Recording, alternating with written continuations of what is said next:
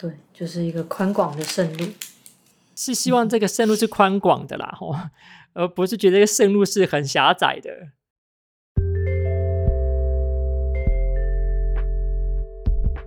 这是神上帝的酷儿 Queer of God Podcast。大家好，我是查令，我是金君。我们今天讨论的经文是以赛亚书三十五章一到十节。我来先读，读的是和合本修订版。旷野和干旱之地必然欢喜，沙漠也必快乐，又如玫瑰绽放，朵朵繁盛，其乐融融，而且欢呼。黎巴嫩的荣耀，并加密与沙伦的华美，并赐给他。人要看见耶和华的荣耀，看见我们上帝的荣美。你们要使软弱的手强壮，使无力的膝盖稳固。对心里焦急的人说：要刚强，不要惧怕。看呐、你们的上帝要来施报，要施行极大的报应。他必来拯救你们。我读的是现代台语。迄时，什么人的目睭会看见？失聪人的耳孔会听见？歹脚的人会亲像驴着跳，袂讲话的人会欢喜唱歌。风波要有水清厝，沙漠要有江河在流，炎热的山地会变做水池，干燥的土地会变做泉源。菜农大个所在，会化青草、芦苇、甲蒲草。伫遐有一条大路，人甲伊叫做圣路。无清气诶人拢袂当对遐经过。迄条路是为着上帝诶子民做诶，行迄条路诶人。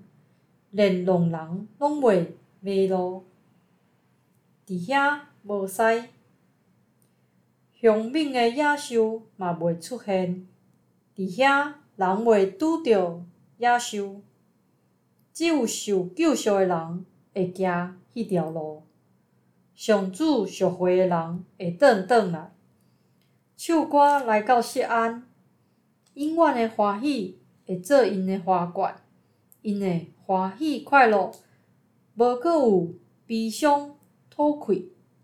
我们今天听到两种不同版本的圣经，可能跟你手上的这个版本也不太一样。但是因为就是因为翻译不一样，所以我们更要来讨论跟分享我们的想法。不知道金军对这段经文有怎么样的看法呢？哦，我看这首诗啊，就这篇这段经文很像是一首诗。是我看到的，很像是一个画面，是一个非常受苦的画面。比如说，他提到的是旷野啊、沙漠啊，然后他的脚没有力啊，然后手又软弱啊，然后心里又害怕，然后又歪咖啊，不能讲话。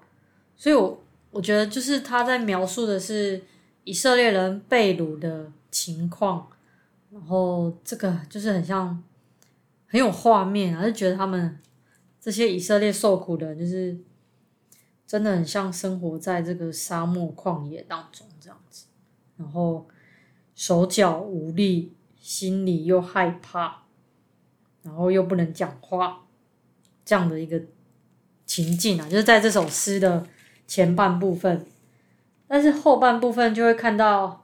就是接下来也是会看到说，就是他期待一个沙漠中开花的，就是有一个期待这样的画面出现，然后在沙漠中开花，然后在沙漠中有水泉，就是就是他们受苦的人所期待的是，呃，有在有水泉，然后最后他有提到就是有一条大路，然后我就觉得这是。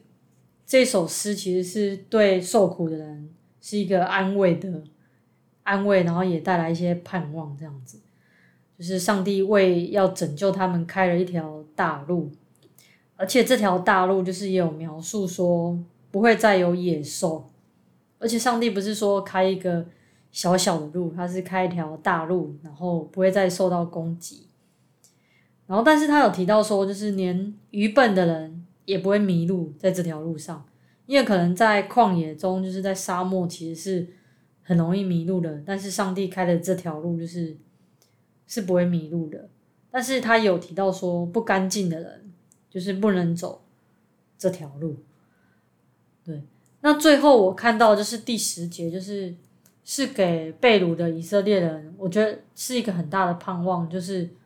他们会得到永远的喜悦，然后不再有悲伤、叹气。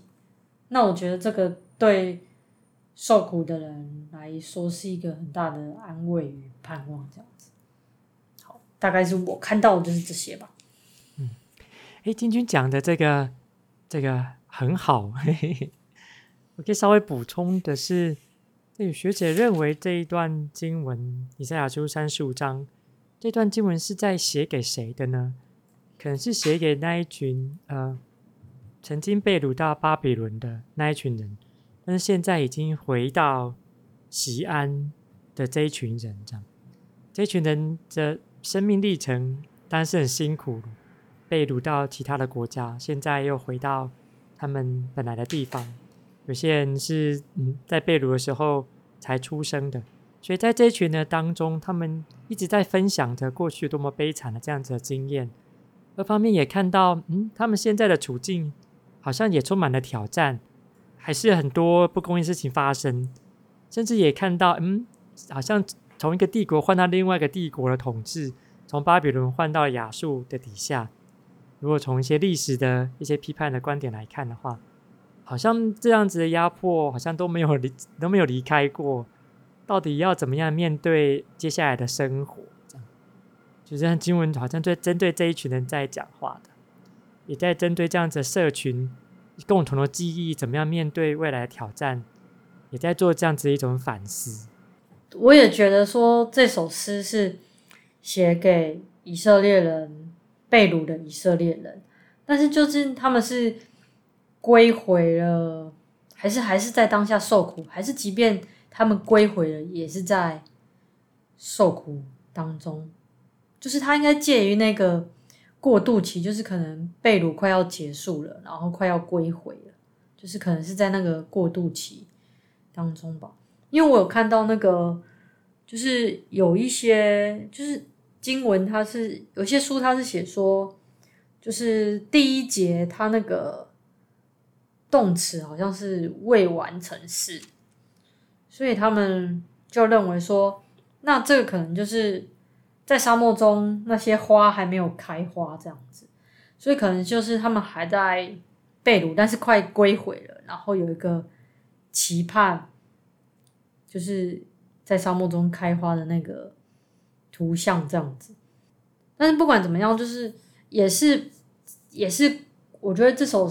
诗也是对那些受苦的人来说，被掳的人来说，是一个很大的安慰。这样子，刚才今天提到说，这种活在这种这个卡在中间的那种状态，嗯，对，就是好像被掳要结束了，可是对于未来好像又有一些一些疑虑，这样，对，也不知道该怎么办。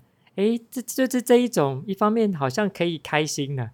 而这方面好像有一些阴影仍然在，是呃现在或过去的痛苦的阴影，或是对于未来不是很确定，这样阴影还在，就是卡在这种过这种中间的这种情况过渡期当中。嗯嗯，哎，这个好像也是我们现在这个所处的在许对在许多处的状态，嗯，不管在政治上面，或者在经济上面，或是在国际的情势上面，对于许多的这个台湾的。朋友们来说，就是这样。也不只是台湾哦，嗯、有许多不同地区的朋友也可能相同处在这种情况。这样，这到底是一种好像没有完全的摆脱过去，可是好像也没有完全的进入一个所谓的光明的未来的这种情形。就是可能我们会一直，就是我们确实是处在这个状态中，就是现况与我们对未来有一个有一个想象，就是像这首诗一样。未来有一条大路，然后会那条大路会是带领他们回家的路，然后永远的喜悦。那在这个过渡期当中，这个这样的盼望其实是对我们来说是一个，嗯，怎么讲？一个一股力量。可是就是，可是现实就是我们现况还是会遇到很多像他这首诗写写的，可能我们还是会有软弱的时候、无力的时候这样子。我是想要举一个例子，就是美国的众议院昨天通过这个同性婚姻的保证法案。嗯，这个法案的通过是源自于几个月前，这个最高法院推翻了这个堕胎权。是不是这个受宪法保障的这个决定这样？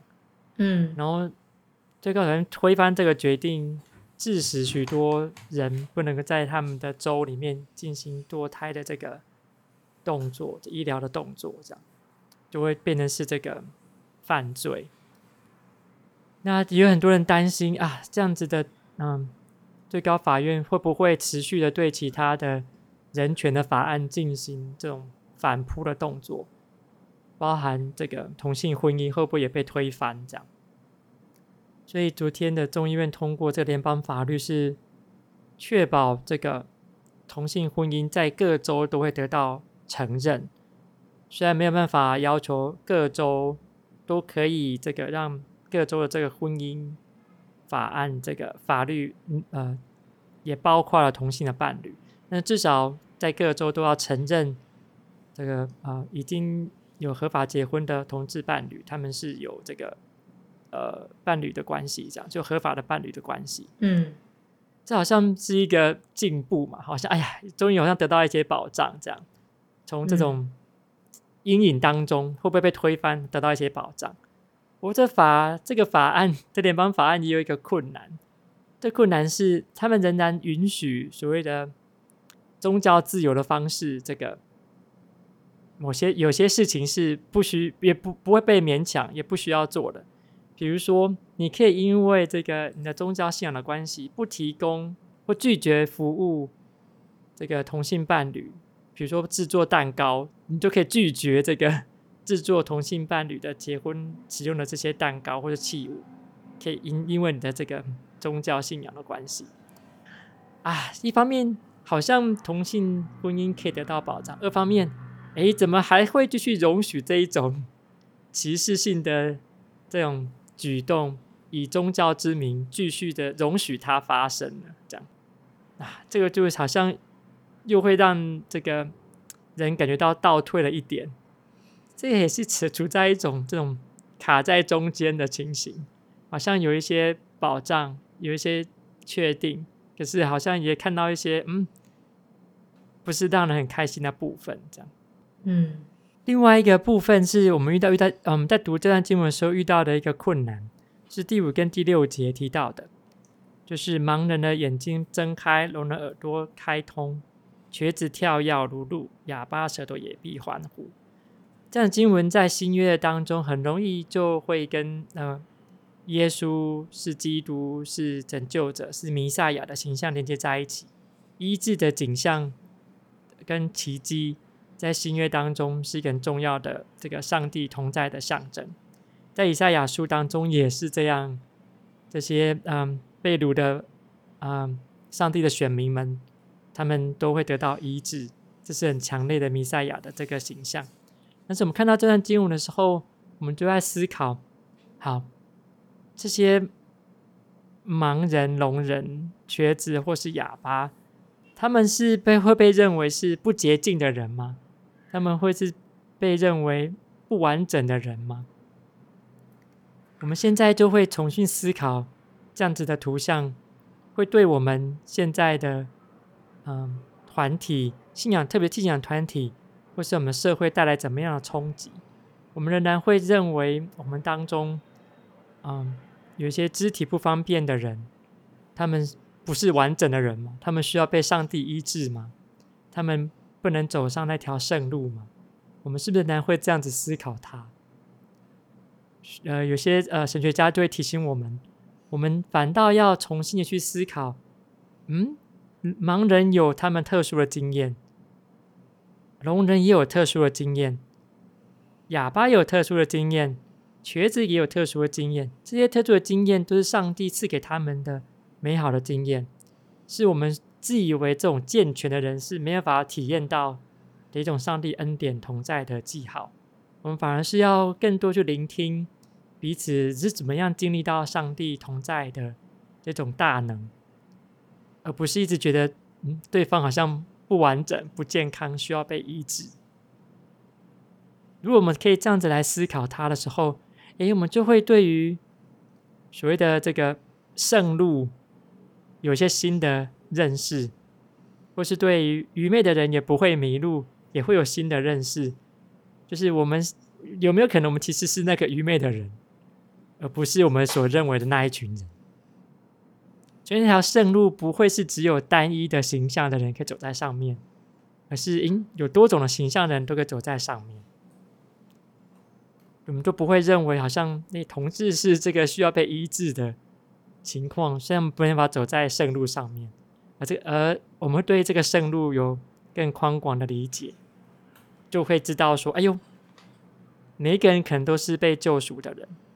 或许可以更加的肯定是说，每个人都是被救赎的选民，都可以回到所谓的圣城的西安，在那里可以永远的快乐会临到我们身上。对，就是一个宽广的圣路，是希望这个圣路是宽广的啦，吼，而不是觉得这个圣路是很狭窄的。今天很开心大家跟我们一起讨论以赛亚书三十五章，也请大家继续收听我们的节目。那我们下次见，拜拜。